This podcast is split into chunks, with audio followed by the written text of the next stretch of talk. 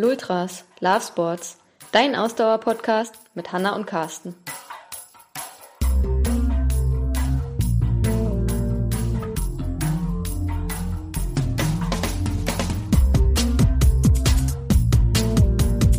Oh, definitely. I was definitely not in that uh, class of people that were like, never again. Find a place that's off the beaten path. This is a destination that I would consider still off the beaten path, although it's a two hour flight Ja. from Berlin. And uh, this, this is interesting. Jared Goldman hat eine Vision. Er will die Suche nach seinen Wurzeln mit seiner großen Leidenschaft, dem Laufen, verbinden. Herausgekommen ist ein Projekt, das Jared seit Beginn dieses Jahres vorantreibt. In zwei Wochen wird Jared knapp 300 Kilometer von der weißrussischen Hauptstadt Minsk in ein kleines Dorf südlich von Minsk laufen. Jared ist Amerikaner, der in Berlin lebt.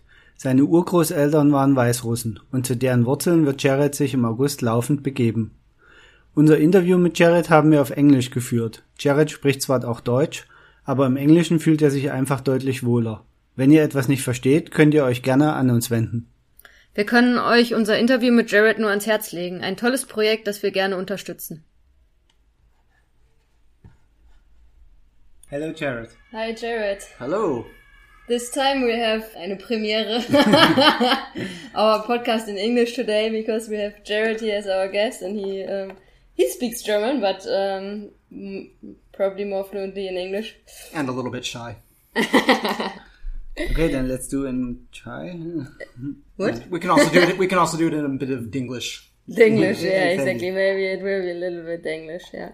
Okay, so we always start with a um, directly with a question, and um, I already got like a kind of deeper question for you. Um, so, what would you say if if I asked you where is your home? Where where do you feel home? Yeah, that is, that is a good question. um, but I think um, I would have to answer Berlin, um, just because I've been here now for almost 20 years. Oh, okay. And um, even growing up, I mean, I grew up in St. Louis, uh, Missouri, in the United States. And uh, even growing up there, I never felt like I was home. Um, it was where I grew up. But of course, um, I had no choice in that matter. I was born there, and uh, which meant I had to grow up there. So, um, yeah, if I kind of look back at all my very good friends that I grew up with, we were always felt like um, there was another world out there that we were missing, and um, that one day we would go explore and find this other world, and um, that that kind of created this effect of not really feeling at home. That um, Okay. that um, I had not found home yet, and um, I think that's what kind of sent me on my path when I started traveling, even in the United States, and ultimately when I came to Europe to travel as well. Although now that I've kind of expressed that, I kind of um not even. Sh- I mean, Berlin is home for me because I've been here for so long, but um, I kind of always have this kind of feeling of, am I home? Yeah. Or I have to question even myself sometimes if this is home or is this gonna be my home for the next 20 years Yeah. so i think it's a home maybe sometimes it's a something you're always wondering where home is Yeah. Okay, cool. So you already said you came to Berlin. Like, how old were you, and and why did you come to Berlin? oh that means i have to tell my age Um, i'm 44 now so it must have been 24 if it was about 20 years ago around Yeah. that um, age. And um, the reason I came, um, basically just to travel. I mean, um, I was working in the United States. I used to work for a private luxury train. Um, so I worked um, on board a train for almost two years, traveling across America and Canada, which was an amazing experience. It was uh, basically gave me the opportunity to see the United States and I was in the Grand Canyon, for example, like every week Okay. um, where I was there so often that um, actually I kind of stopped going to see the Grand Canyon, which is hard to believe. But um, yeah, it was it was very very hard work, very long hard work. And because I had experience on the train, I did one year in their corporate office, and um, yeah, I was in my early 20s, I was sitting around in a suit and tie, and um, I developed a purchasing department for this company. So I was buying supplies and having them delivered to this moving object. And um, yeah, I developed this this this part of the company, and then um, basically I was kind of working for like two hours a day and looking busy for six, and um, I was just like bored out of my head. I was more tired at the end of my workday because I'd been surfing the internet for six hours, and I was just completely brain dead. So yeah, I had a girlfriend at the time. She was um, a little bit more experienced in travel, and she recommended that this was probably the right time to make the move. Okay. Okay.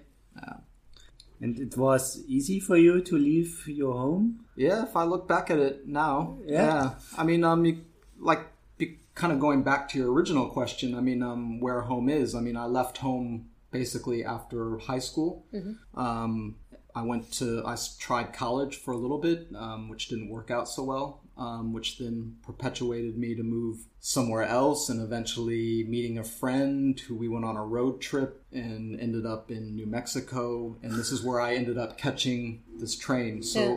I was always kind of after high school. You were on the move, I was on the move, you Yeah. know. And um, so for me, I'd also relocated for this job to a city that I didn't choose as well. Yeah. So to leave where I was also wasn't a massive big deal because um, I'd only been there one year, and um, it was a city that I didn't know that well. Yeah. So it was relatively an easy decision to move on. And and how was it 20 years ago when you came to Europe or you came to Germany like as an American? Like uh, can do you remember uh, like, what were the, things that that you were thinking okay this is really different or wasn't it different? Like Yeah, I, well, I, I went. I actually flew into Prague okay. um, because I'd had other older friends. They had been to Europe before. They'd been to Eastern Europe, and they were really um, like, "You've got to go to Eastern Europe. You have to go to Prague um, because it's kind of it's untouched." And um, you know, this is a lot of times when you're traveling. This is the experience you want to have. You're always looking for certain destinations that are off the beaten path, and um, so I landed in Prague. I think I was looking back now in retrospect, I was probably in shock. I mean, um, it was my first time out of the United States, and I ended up kind of in Prague. And in retrospect, now I still wonder how I even maneuvered my way to find my accommodation pre handy time. Okay. You know, with a paper map. Um, sleep deprived from jet lag Yeah. and ending up in the middle of Eastern Europe. I'm amazed at myself that I was able to maneuver myself.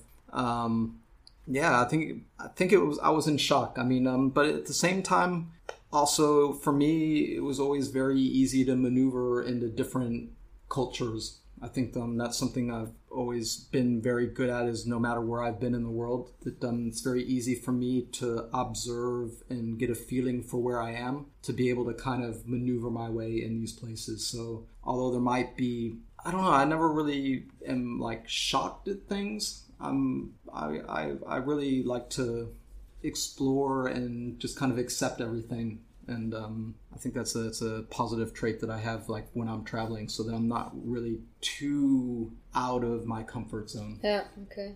I, I now got another question in my head uh, that I should have asked as first question actually before we come more to sports and to running. But um, I have to ask this question. What would you say if I asked you like what is like typical German? Typical. Uh, I'm gonna get myself in trouble for this one.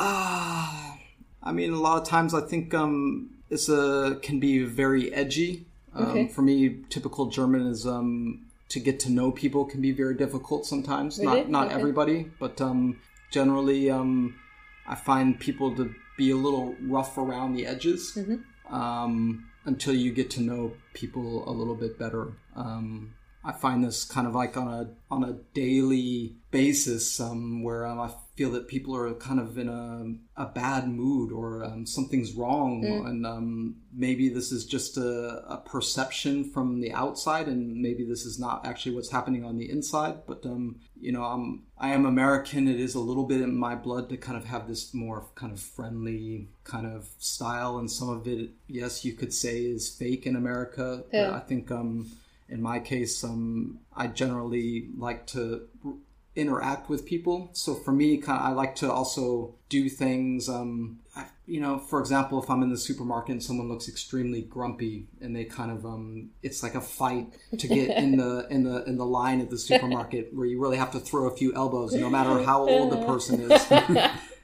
and sometimes um, I go out of my way to be a little bit overtly friendly and um, all of a sudden you realize a person who does look like they're in an extremely bad mood or had a bad day, you get a smile. And for me, this is a win. this is a this is a huge win. This makes me feel so good. Um, I feel like I really accomplished something um, when this happens to me. And okay. this is something that I, I really I pay attention to kind of almost on a on a like a daily daily rhythm. Okay. Interesting. Yes. I mean, it's interesting that you say uh, it's it's uh, some uh, some people thinks it's fake in the yeah. US. So, but I I don't know. I I know nobody that makes this really as fake. So the most people that we are. I, I, I think it doesn't matter. I mean, that's always a discussion. I think if you talk about like Americans and uh, if Germans talk about Americans and what's the difference, you know, yeah. it's always like that. That then they discuss about okay, is it fake or not? But I think it do, actually it doesn't matter at first hand because it's just nicer and friendlier if people are more like open minded when you meet them the first time. So they're like, oh, okay, hello, how are you? You know, that's that's still nice. I don't care if it's fake or not. It's, in, in it's a different place. approach, I yes. think, um, in, in a greeting. And yeah. um, I, I, mean, I've also learned how to be a little bit more direct as well. Yeah. Um, that um, I realize that sometimes when I'm talking, I'm not really talking about anything. I'm just talking to have a conversation. But um, so I have had to learn myself to be a little bit more direct, um, straightforward. So you and, say Germans are very direct and straightforward. yeah, yeah, yes, yeah. I would agree. It's, it's, I mean, and this is not just a German trait. Yeah. This is um, it can be in, in a lot of um, European yeah. countries. Um, but in America, even when I go back to visit, sometimes I'm a little shocked at the the pleasantries. You know, it goes on and on. For example, I went to I think a meeting with my mother and at the bank, and she's kind of sitting around with the banker um, for like thirty minutes, only talking about kids and holidays and. And this is a person my mom does business with. Yeah. And, you know, finally after a half hour, we got down to business. And I thought, this would never happen in Germany. would, no, this, no there, way. There, there would, this, this would be uh, like a one minute you know, conversation, like, and then you would be to, down yeah. to business. and both parties are happy with that. You're not, you're not there to, we say in America, to shoot the shit. Um, you're, you're there to, I hope you can cuss. Um, you're, you're there to, you know, do what you're there yeah. to do. So, it's interesting. Interesting. Yeah, cool. Yeah, I mean, of course, we want to talk about your project and, and you, but um, I have to apologize. But I always find it very interesting to like talk about yeah. those cultural differences, sure. and and uh, I think it's it's also um, funny sometimes. yeah, yeah. But but now um, coming to running, um, so when did you start running? Did you run already when you were in the US, or, or when did you did you find out your passion for running? I mean, I did a little sport when I was young, but uh, it was a very, very short career. Um, didn't it didn't last very long. um, I was kind of more one of the kids that was into I don't know into into reading and into yeah, art, okay. more kind of the alternative, I guess you could say, crew. Um, so no, I wasn't really um, doing any sports um, until actually today on Facebook reminded me that two the five years ago today was my first 10k. Oh, cool! uh, it was the night run um, over in the West Berlin. Um, yeah, so okay. so now I know because I was like, oh, how many? Sometimes I've lost count. Yeah. Um, so it was five five years today. Okay. I did my, my first 10k. And how did you come into running? Do you remember? Like, yeah, yeah, yeah. I mean, um, you know, we're lucky here in Berlin. We've got the Berlin Marathon yeah. um, every year, and even though I really pay generally no attention to any sports at that time, um, the Berlin Marathon was a Sunday, one time in the year where you get up super early, hungover or not um, and go out because of the atmosphere. Yeah, it is so high energy, and uh, we used to love to go down to the near the finish line near the Brandenburg Gate across from the Russian embassy. And that is the curve where people are on their last kilometer. They make a curve, they can see the Brandenburg Gate, and you can see their eyes change. They go from being a, a large majority of people are totally finished. People are wobbling. People are cramping up. Some people are having to stop, even though they can basically see the finish line. Um, but you can feel the people go, "I made it. I Yeah. see the gate. I'm done." Yes. even though they're not quite done. Um, and this feeling was uh, one that I wanted to have. Yeah. I was searching to have that because I was always moved, like almost to tears. And uh, of course, sitting around with my friends going, one day, one day, I'm going to run a marathon. Yeah, yeah, yeah. You know, and then a week goes by and the inspiration kind of wears off and you get back to your normal life. But that, that was always, the seed was always planted and uh, I had some friends that were training for the half marathon, and um, I thought if they can do it, then I'm gonna give it a go as well. I, don't, don't want to be left out of this one, Yeah. and that's basically those kind of two elements put together was where it, it started. Cool. I, I, I really, I, um, it's really cool that you were talking about this feeling um, at like the last hundred of meters in, in the Berlin Marathon because I can just totally agree. Yeah. Having uh, run it like four times, Yeah, and and I find it really cool that you saw that like as a spectator, um, because like the the first two two times I I ran the Berlin Marathon, it was it was like that. Like you know, you take the left turn and then Yeah. you see the Brandenburg Gate, and I was like crying. Like Yeah. not only the first time, but also the second Yeah. time because this feeling was just over overwhelming. It was yeah. So really cool that you saw that uh, with the runners as, a spectator.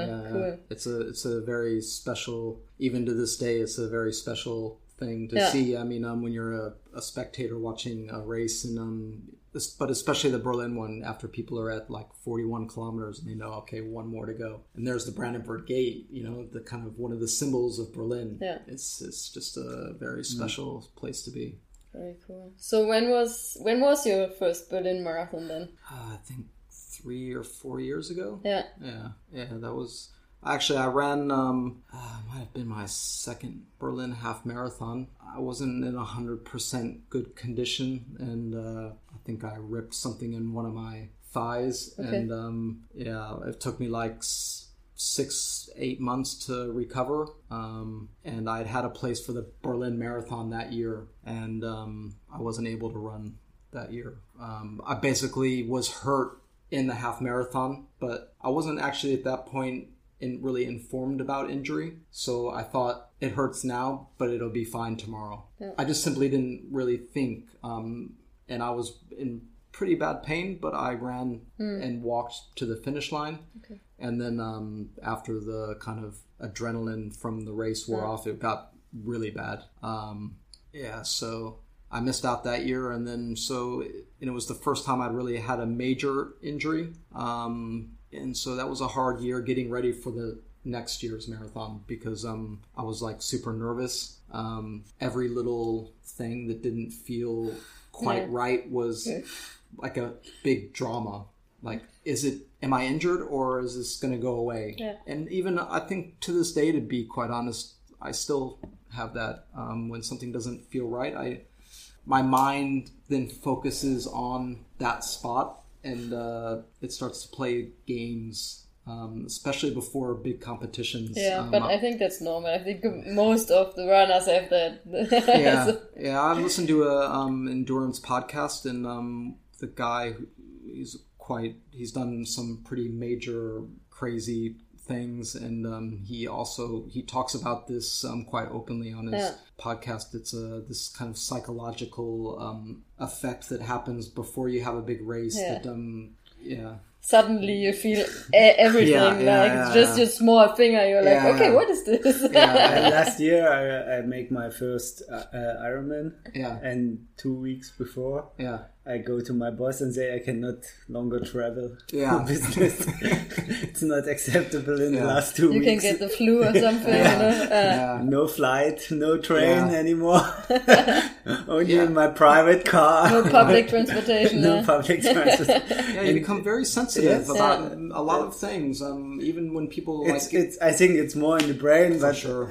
Yeah, but still, I mean, for for an Ironman, you know, you train like a year for, you prepare Absolutely. one year for it, and then of course you want to like make sure that you don't get sick before it or something. You know, I mean, it's uh, to a certain point, it's it's understandable, but uh, yeah, uh, runners and and Yeah, yeah, yeah. endurance athletes, they like to exaggerate and and, Yeah. and freak out. and, And every time I tell myself, "Oh, I know that I shouldn't be concentrating on that. That Yeah. I should really." The whole other time, I'm always thinking about concentration and you know thinking, and and then um, I, I sometimes can't follow through my own lessons that I tell myself during the rest of the year. It all falls apart um, at the very end. So yeah. Um, so I eventually got on the right track, and um, over the year got back into shape and ran a half the half marathon in Berlin, and then for me that was basically like running the marathon because I, was, I knew I was back in back, condition, yeah. um, and that um, I could continue my training to to get the first marathon under my belt. And that went well then, the first marathon then? Yeah. Yeah, it did go well. Um, I mean, to be honest, I always kind of knew I was that I was capable of doing it, um, but it was certainly painful. Of course, the first Um, marathon is always painful. Just uh, yeah, Every marathon is painful, I have to say. yeah, yeah, yeah. I think it gets a little better. Or It maybe, gets or better maybe, because you know that, what is coming. That's the thing. that that is that is definitely that's what my advice to all my friends who have never done a marathon Yeah. when they're on their way to doing the first one is that um, they should actually enjoy all of the feelings that you get from the first Yeah. marathon because you'll never get them again. They'll, Exactly. they'll never be the same. Yeah. The first one, there's so much going on, so special. It's, yeah. and uh, yeah, so that yeah, but it was painful. My legs were really, really, or I couldn't really feel my legs. Um, But but after it, you ran over the finish line, and then obviously we know you didn't say, um, "Okay, this this is it. I did a marathon. It was painful. I don't want to do this anymore." You continued, right? Oh, definitely. I was definitely not in that uh, class of people that were like never again. Not even for the first week or whatever. Yeah. I was like, no, this this this is good stuff, and Yeah. uh, and there was more gas in the tank. I wasn't done. Um, I think that was the the signal um, that I wanted to go kind of beyond that at some point um, because I knew I thought if I could go further, um, and um, that was that was something I I wanted to do. Um, So what was next then? Another marathon or Yeah, I think I, I concentrated on a on another marathon the next year. So I did, Berlin I, I did two back to back. Yeah. I was lucky to get a spot two years in a row. Um, yeah, yeah, I concentrated on that, and then the year after that, um, then I started to think about a longer distance. Okay. Um, and I had done for my training for one of the marathons. I had taken part in the four-person relay for the uh, Berlin Wall Trail, the Mauerweglauf. Um, and I had done like 36 kilometers, which was a perfect training run for me for the marathon. It was probably a little further than I should have been, but it fit in the training schedule and fell in love with the atmosphere of the Mauerweglauf and the people, the organization. Um, I think the the volunteers and the volunteers it's- and the path is beautiful. I mean, there's you get a little city, you get a little nature, you get some really interesting spots in Berlin, and um, so I did that, and then I decided I wanted to go back, have my own relay team, and handpick the members, and uh, that I wanted to do the 60, well, was 58 kilometer Yeah. um, distance, and so I did that. Uh, the year after? yeah, Okay. Same like you. So that was your first ultra? that was my first ultra. Yeah. Yeah. Okay. I mean, I've always been since I started running. Um, I was had a very deep interest in in ultra endurance sport. Um, so I was reading books and combing through YouTube and looking for anybody doing anything. I mean, yeah, a lot of the ultra races in in the United States and um, the UTMB in Europe and you know every anything any content I could get my hands on or movies or documentaries I was eating up quicker than people could produce it. Um, so it was just a, something I really identified with, and um, and a lot of the mindset as well that comes with um, kind of endurance sport. So yeah, that was that was that was good fun. Yeah. Cool. And now you do like a different project, we know. So um, do you want to um, tell us what what is your project now that is shortly i mean when does it start? What are you doing and how did you get the idea to to do this? There's a lot of celebrations happening today because it, it was uh, what i say five years ago i did my first 10k and exactly two weeks from when we're recording this podcast um, is when i start actually my project. Today in two weeks so, okay. yeah. Um, so basically um, i wanted to take my running to a different level, and um, I also wanted to have a bit of an adventure. And so I developed um, some ideas of how I could develop or take my running and put it together with adventure. And I'd had a few ideas. Some of them fell a bit flat. And uh, the one I'm working on at the moment, that's going to kick off in two weeks, um, was one that was in the back of my head. Every time I go back to visit my parents in the United States, I'm always quite fascinated with my dad's side of the family um, because they his father was born in Belarus and his grandparents were born in Belarus. And um, you know there's pictures of them on the wall and kind of whispers of their life back then and that they came to America and that my dad was you know first generation. And um, I just I don't know there's just uh, I find this extremely fascinating and um, that um, these people came to America. They wanted also to leave where they were born, mm-hmm. um, which is kind of funny that I'm also kind of had that just in a different circumstance. Um, so I decided that um, I wanted to run in Belarus. Mm-hmm. So my original idea was to run from Berlin to Belarus because it's also a very catchy title. Um, but uh, shortly realized that um, I'd have to run all the way through Poland, which is quite a long distance, which would take quite a long time. And um, yeah, it's basically also in time is also money, so, you know, so you have to stay somewhere. It would get very expensive, and it's just simply too long.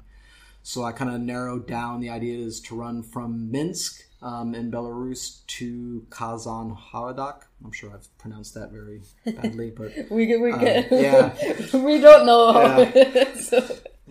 and um, which is the town that I believe is where my great grandfather was born. Uh-huh. But this is also a little unclear um, because I found the name of this town on a family tree paper that my mom helped me build um, for a school project. Mm-hmm.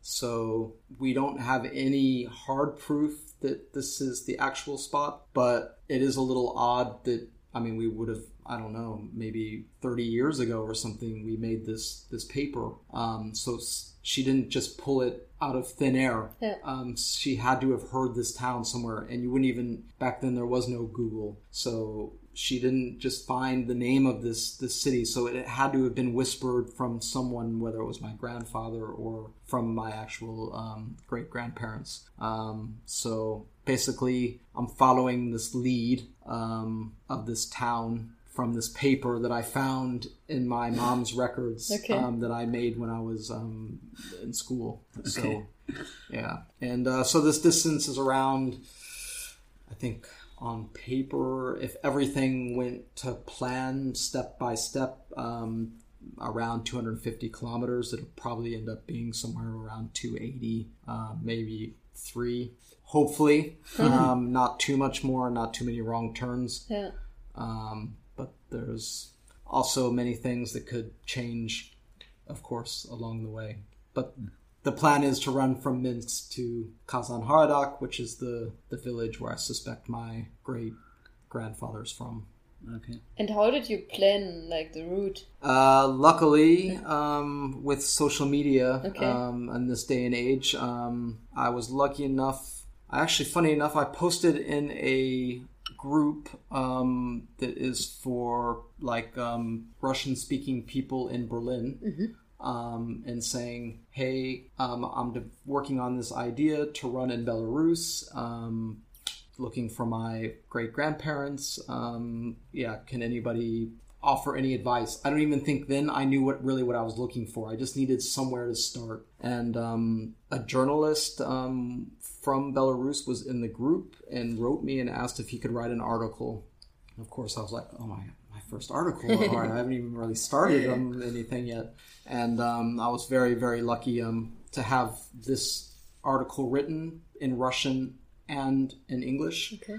Um, and this, because this article kind of put the ball in motion. Um, and it was also very easy for me to communicate to people and say, people would say, Oh, what are you doing? I'd say, Have a read of my article. This explains everything concisely. Um, and people read the article in in Belarus, and um, and people contacted me on social media um, through Instagram and Facebook, and um, he he kind of put a call to action out on there, saying you know if anybody has any advice or can help him, he's looking for you know a few different things, and um, one woman um, approached me and wrote me and said um, I am a tour I run a tour company in Belarus, and I'd be happy to help you. And she was very clear that um, that this was um, out of her own initiative, and that um, it, she wasn't looking for money. That um, she read my project and she liked the story. Um, and this was something I heard from a few different people um, because of the family connection, um, which is important part of the project. It's not all about the running; it's also me looking for my family roots, whether I find them or not. Yeah. Um, and um, yeah, she contacted me, and I was like, "Okay, cool, yeah, this is great." And then uh, I was a little surprised because she's like, "All right, let's have a, a Skype call." And I, oh, now I'm having like a real meeting, um, like face to face and um, yeah, we spoke on Skype, and um, also very efficient. I have to say. Um, basically, we probably spoke for a half hour, and it was very to the point. And she said, "Okay, what do you need help with?" And I said, "Yeah, I'm gonna run from here to here, and um, I've got no idea." What I'm doing, and um, I'm looking for a, a project to work for, like some sort of humanitarian project or social um, project. She said, okay, okay. She took some notes, and like two days later, I had a um, some recommendations and some offers, and um, so I have to give a big shout out to Karina for um, helping me out um, with the route planning. Or if she wasn't able to help me, she put me in contact. Oh, I know a guy that has ridden his bike all around Belarus, and I would ask them um, for help along the way. And um, a, a few, an American guy um, married to a Belarusian woman. Um, he also is big endurance biker. He's been biking um, all over Belarus, and um, so people that have been on some of these roads um, have given me advice. But um, yeah, I mean, social media was a big has been a big help. Okay. Um, Instagram um, and Facebook, um, and just a, a very warm and inviting community. The people that I've met, very interesting characters, um, but all been very forthcoming with information. So it's it's it's a team work. I mean, um, to be honest, I did a lot less of the organizational work that came mainly from the people that are on the ground, and um, I just put it together. Okay. And how long was your planning phase now? Well, I would say I kicked off at the beginning of the year, Okay. January. So I mean, up and you know, not intensely planning like every day, um, but you know, I mean, um, I would say that you know, seven months Yeah, okay. Yeah. um, for for planning. Um, you know, I devoted. Um, you know, I made a sacrifice this year. Um, I decided that this is really what I wanted to do. That this is my my passion, one of my dreams, and so I I decided to only work part time, so three times a week. Um, and I would say that's where the most expense actually comes in for the entire project. The project itself on the ground is um, you're talking three weeks of accommodation. Some of it is um, people have been. It's a gift, um, so I don't have to pay for the accommodation. So you know, some accommodation, some food, some transport. The project itself, compared to what other people do, is um, is, is a very affordable project. But of course, I took only working part time Yeah. this year to be able to train, to be able to have the afford the time to work on the project, and this is where the major expense comes in. Okay. But it sounds really, really exciting already just before you're doing the entire project that there are like different people you Yeah. who have you didn't know before. They Yeah. just approached you to help you. I think that's already cool about the project, right? Absolutely. I mean, um, I'm a big believer in the philosophy that um, the journey is always much more important than the destination. Um, and the whole process of developing the project, the people that I've met, the experiences that I've made, the training that I've put in, the hundreds of hours of being in my own brain, um, running around the streets of Berlin, and um, this this is where the real meat of the whole project is. The, the, the the project itself, once I'm there, is kind of it's just the the fun part. You know, just like uh, it's just a same. I think a lot of people also look at a marathon. Yeah, It's the marathon is just the icing on the cake. yeah, exactly. That's just the party.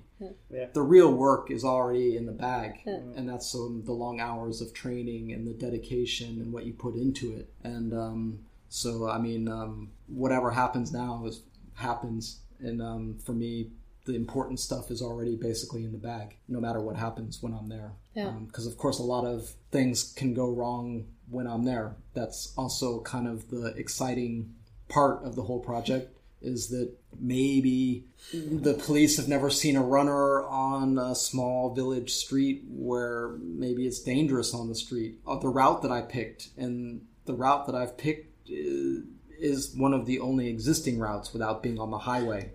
You know, like the autobahn, like going connecting like Belarus to Russia. And what I've heard is it's very busy and uh, this is not something number one I feel very comfortable doing. Yeah.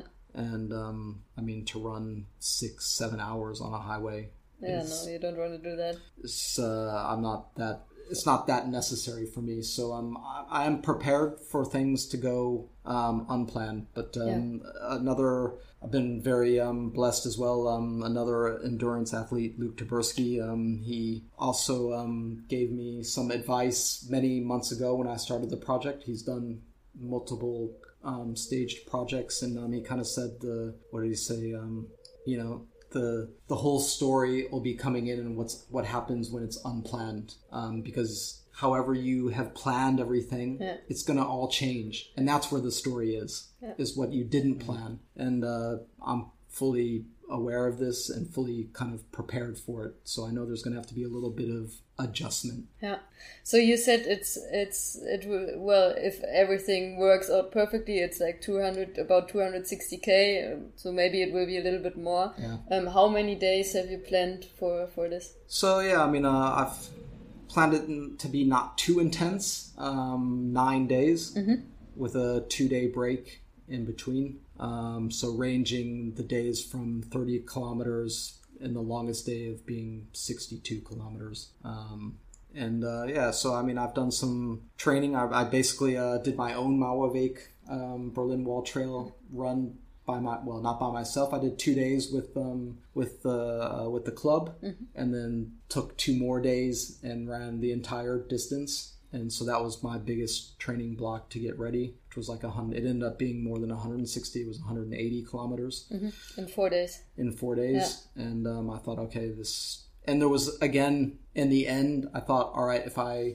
needed to or wanted to run again tomorrow it's possible and even a marathon distance would have been probably not the prettiest but i felt like i was in condition mentally and physically to do it again. Um, and then so i in my brain i had actually planned one more block like that. Um, but then i said you know this feels okay. This feels good. And uh, i wanted to leave it there rather than pushing it again you know um, i think it would have been too much Yeah. so i think with the training i've done up till now um, is significant is enough for running those three or four days 30 to 40 kilometers and then a bit of a break and then to add one long day so And and are you running like self sufficient?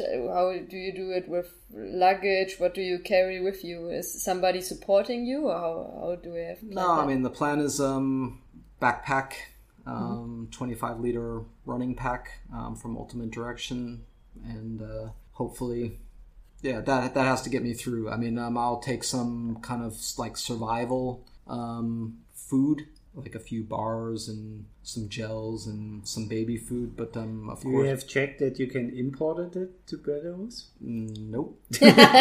yeah, I mean the whole story. The whole story is going to start at the airport. okay. Yeah. Um, you know, Belarus has um changed a lot of its um laws, like um for foreigners coming in. It's a visa-free zone now, which they like to promote um very heavily. Um, but there's a few mandatory things you have to have. You have to have a health insurance plan, and um, which I have. I have travel insurance. Um, the company gave it to me in English and in German, but not in Russian. And some groups now are telling me that it has to be in Russian. Whether or not they're going to recognize my travel insurance is also questionable. It can be that then I have to purchase it from them, Okay. which is highly likely. So yeah, I don't know if you know. I think uh, these kind of um, questions, the rabbit hole can also be infinite, um, and I just kind of have to.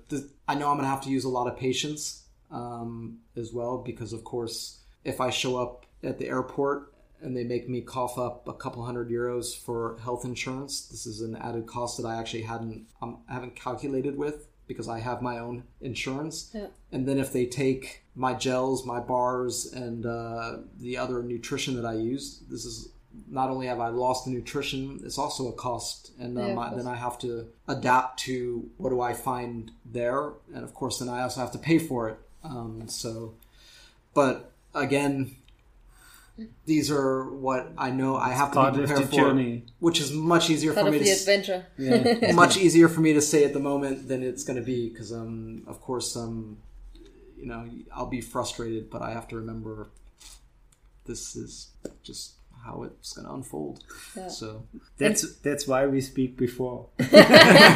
and and you have also a film team that will travel with you. or- yeah yeah I had an American guy um s- he worked with a film crew um that does focuses in on Belarus through the eyes of a foreigner and he was an American um, Fulbright um, teacher. And uh, again, he found me on Instagram, Okay. shot me a message saying, "Hey, look at my episode that these guys shot for me," um, which was very well shot um, with drone footage and extremely extremely well done. It had a very specific sense of humor um, a little bit it, it was funny because it was clear that they were kind of doing things with them that you would think were stereotypical to do in in Belarus. And uh, this was a small concern for me um, I didn't really want to be in a situation where I was kind of in put into staged scenarios. Um, and I have a story already, so um, I did um, write the directors and said, you know, this is about running. It's about finding my family, and um, you know, I don't. If we're gonna do scenarios, I would like to do the scenarios that are things that would pertain to me, that are interesting for me, and um, in the end, I, I drafted a whole paper with different ideas, and um, but in the end, um, they want to um, keep to the story of the running. They're, so they're interested in this as well, and um, so yeah, they're going to be with me. Um, so I'm in talks with them now, kind of finalizing some last minute details, um, which is also going to be. It's obviously a little bit different than what I had in my mind, Yeah. um, because then of course you have a camera, you have a film crew. Um, they obviously want to produce a certain kind of theme and and for their production, which means they may alter. You know, they may want me to do something, um, or so. I mean, this is just a kind of a different aspect, but um, I think it's um, going to be an interesting, you know, series that they're producing. Twenty minutes. Um, they're doing an extra day with me than they would normally do. Um, so there's clearly a deeper interest. Um, I mean, that's an extra production day that has to come out of their budget. And of course, um, from my side, it's also um, interesting to have some of the footage. So um, it, it helps me a little bit um, if I'm able to use some of the material for my documentation for, for later. And and they will be with you the entire time, or No, just on certain days? Yeah, they're gonna. Um, we'll do a, like a some taping, some interviews um, before I start the run. They'll come with me on the first day, which is going to be interesting. um, just because I've just recently put in all the GPS um, into my phone um, so that I have a map that I can use. And uh, getting out of Minsk, a quite big city, getting out of the city without getting on a major highway looks a little challenging. Um, so that's going to be. I'm a little worried about the first day because I'm I'm getting used to getting that heavy pack on. I've got my GPS um, in my hand, and I'm trying to get out of this busy city, and then to have a film crew who's kind of like on your back. Um, once I'm out of the city, I think it'll be fine um, because then there's just like country roads. Um, yeah, so that'll be the first day. Then they'll meet me in the middle um, where I have the two rest days, and uh, they kind of want to see how I what I'm doing on my free time um, in this village and what I eat and how I recover, and then um, they'll join me on the on the big day. Okay. So on the 60 kilometer day, they want to They want to see you suffer. they want to see me suffer. Uh, and uh, I think on the on the last day as well. So that's Okay. the 60 kilometers the day before the last day, and then so they want to be with the last two days. So it'll be you know the, the hard day, and then basically you know the marathon to the finish line, and um, where my mother will be waiting.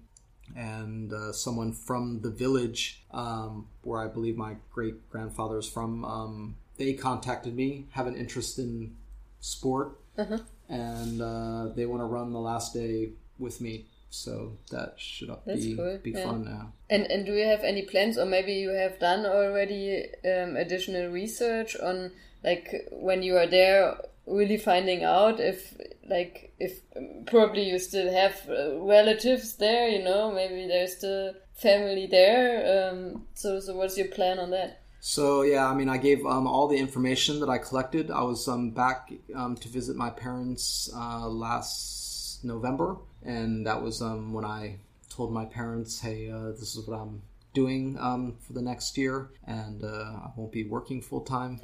and um, yeah, so I collected all the information that I could from my dad, and um, I gave that to the film crew um, who's also helping me with some of the research. So I hope maybe they uncover something. Um, it was something that um, simply over the year I kind of had to let go because um, that rabbit hole is extremely deep. Um, when you start getting into genealogy, Yeah. tracing family history um, and names and documents, and uh, it's in Russian. Um, and some of the documents were destroyed from that generation, um, or some of them are still somewhere in a synagogue record. Um, but then you would have to know really which province they are sitting at and um, trying to find the name of the ship that my grandparents came over. You, then you got to get on the Ellis Island um, website and you put in a name like Goldman and it, it, gets very complicated. You can spend I spent weeks Yeah. on different on on uh, the different genealogy websites and um, you spent hours disappear days days were disappearing like you know i was in kind of a flow state looking for names and typing things in and different combinations and dates and you hours are gone and um, i decided um, like i kind of mentioned before that uh, you know it's about the journey and um, i decided this was too much time Yeah. um, for something that maybe isn't so important because that isn't the most important part of um, of the run is not really to find anything concrete. This would be great. This would be a bonus but um, i'm there to explore to see the country where i suspect that my family's from to know the people that are there now um, to speak with them just to kind of have an experience and, and see the culture now. And to meet like-minded people in a different country because um, I'm in contact with um, the running community and people that are interested in sports and uh, people that funny enough I, I- keep meeting um, now vegetarians and vegans which is something I'm interested in. And um, I found out two people I wouldn't have suspected um, are into the same thing. So I've I've seen seem to have found people with similar interests as me. We've kind of somehow connected um, the universe, you know, put us together, and um, this is what it's about. It's just uh, having that experience. That that's the main, you know, win. It's just to, you know, and also to run 280 kilometers through a country that very few people will ever visit or that you hear very much about. Yeah. And um, I find that uh, a lot of those places are usually the most is where you have these amazing experiences. You know, I think in the beginning of the conversation, I said to find a place that's off the beaten path. This is a destination that I would consider still off the beaten path, although it's a two-hour flight Yeah. from Berlin, and uh, this this is interesting. Cool. That was would have been already a nice ending um, for for our podcast, but we still have some questions. Um, also, what um, I want you to ask about is you also having like a little charity project as part of your project, right? Can you tell us Yeah. a little, little bit more about it? Yeah, sure. Um, this was really exciting. Um, yeah, I was put in um, contact um, through Karina. Um, she heard um, about a group called um, Angel Wings, and um, they are a group that um, organizes events for um, severely handicapped um, children um, so that they can take part in sporting events, um, primarily running, but also outdoor activities, canoeing, um, and bike. They put them on um, special um, bike seats and um, go for biking. And um, so it wasn't it wasn't primarily their philosophy wasn't that it wasn't just for the children. It was also for the adults, for the for the parents. Because um, of course, when you have a handicapped child, you're automatically the parent of a handicapped child, and you're also removed kind of from the regular, normal, however you say that in quotes, um, society. So the parents are alienated as well. Yeah. And so uh, their whole philosophy was we want our children to take part in regular activities with the parents. And um, so they're organizing these events. They're doing some fundraising um, for special chairs um, so that the children are able to run with the parents um, in the Minsk Half Marathon, for example. And so, um, yeah, I was put in contact with them and um, put in contact with Dimitri, who's um, the head of the organization, who has a handicapped um, daughter, and um, read some articles. It's sometimes a little difficult to communicate with people um, because it's clear that um, I'm writing in English. They're putting that in Google Translate, um, translating it, and then they're writing in Russian and putting it back into Google Translate that lands back to me. Um, but I'd read enough articles through Google Translate about the organization Yeah. that um, I got the I understood what they were doing. Um, and as well, I think um, probably I don't know that much about the healthcare there, but um, from what I interpreted um, from the articles was that it was um, it's not quite as modern as other places. I mean, um, it's still a very modern thought that um, through activity, maybe you can you get a better mindset. That maybe then you feel good that this actually heals your body rather than the amount of drugs and prescriptions that people are taking today. That maybe if they got out and moved or got out into nature and got some fresh air or went into the mountains, um, that um, that this might heal them. And so he said, you know, I don't, I'm not going to accept um, what you're telling me I should do with my daughter. Maybe put her in a home. I want my daughter to be active and um, and and and take part in activities. And uh, I think this this this hooked me um, because I completely identified it with it and related with it and said. I basically went to them and said, "I want to work with you. Um, what can I do for you?" Yeah. and um, I was lucky. My job um, that I worked for for almost 20 years in Berlin, um, they do humanitarian projects, some of which I had organized for them. Um, the Circus Hostel and Hotel, little shout out to them. um, yeah, they um, said, you know, how can we support your run? And I said, well, I've got this organization, and they would like to buy a special manufactured chair in France. Um, which is 3,500 euros. Okay. And um, when I asked Dimitri, you know, what would what what what can we do? He said, you know, we want this chair. And I said, okay, let me see what I can do. And uh, went to my friends at the circus, and um, they said, okay, we'll raise that money. So um, through there, you know, they have a hotel and a hostel, and they have um, donation boxes at the different receptions, and um, two times a month i'm doing um, like a little running tour for them they have a program called behind the curtain which is uh, where you do things in berlin that you wouldn't normally do unless you were with a local who knew the city. So I take guests on a little city run in the center of Berlin, just maybe showing them a little street art or mm-hmm. telling them a few funny stories of back in the day um, when a club used to be here, and maybe a little bit about the gentrification of Berlin and uh, you know thing. In my experience in Berlin, I'm not a tour guide like history, yeah. um, but um, you know I've got experience 20 years um, in Berlin, so that's longer than much longer than us. Yes. yeah. So um. So I'm yeah. I'm very excited um to meet them. Yeah. They. I'm also a part of a group on Facebook um, where every time they run, they put in the kilometers and they keep a tally of all the kilometers that everyone's run over okay. the year. And I, it was a special thing that they let me partake in this group because yeah. um, he had to write. We've invited our guest Jared to be part of the group so he can put in his running kilometers um, so that I get to know the the people that are in this organization. So um, it was very special for them to let me in. Yeah.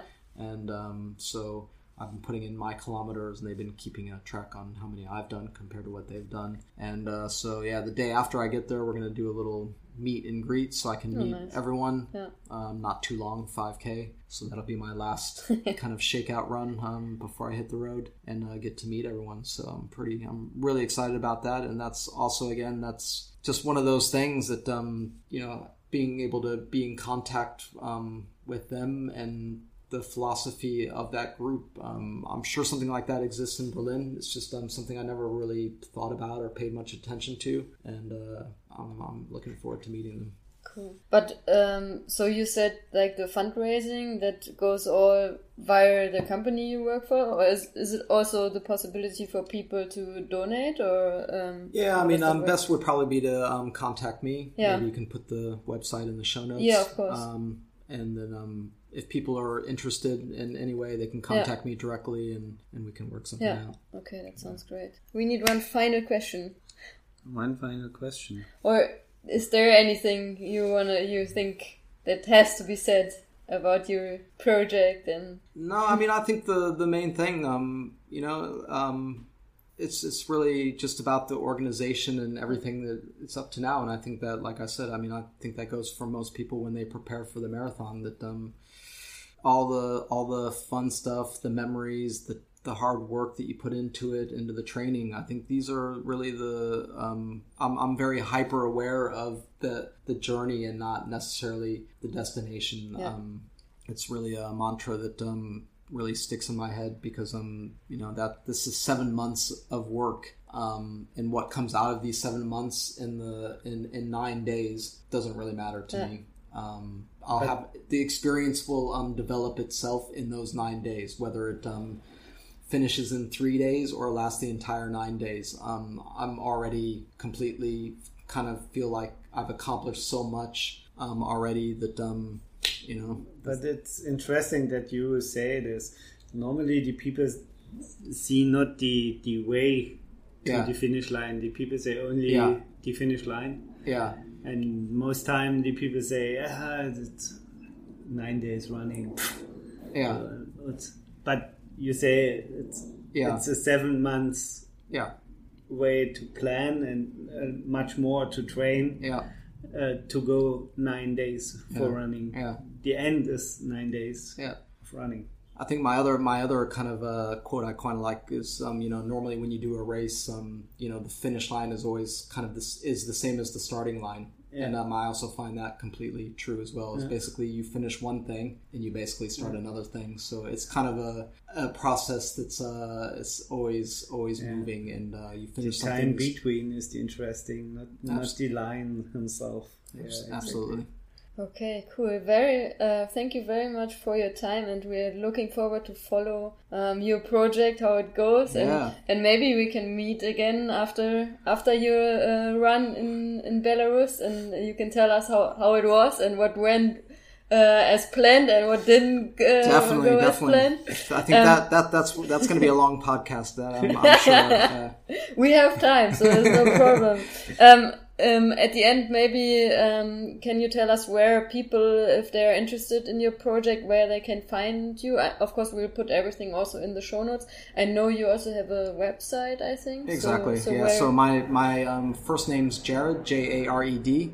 Uh, my middle name's Daniel D A N I E L, and last name Goldman with the American spelling one N. Mm-hmm. Um, so jareddanielgoldman.com and uh, Jared Daniel Goldman at Instagram, and um, that's where you find me. yeah. Okay. And so the Instagram stories um, will probably the website I won't be able to um, update on the road. yeah. Um, but on Instagram, but. Instagram, Instagram stories, and from what I've heard, that's not a problem with um, getting um, access um, online. So Instagram stories is where it's all going to happen. Yeah. Okay, Cool. fine. Okay, so we wish you all the best for uh, for the project, and um, yeah, we will hear from you Absolutely. when, you're back. Absolutely. Thank you very much for having me. Thank you. Bye. Bye.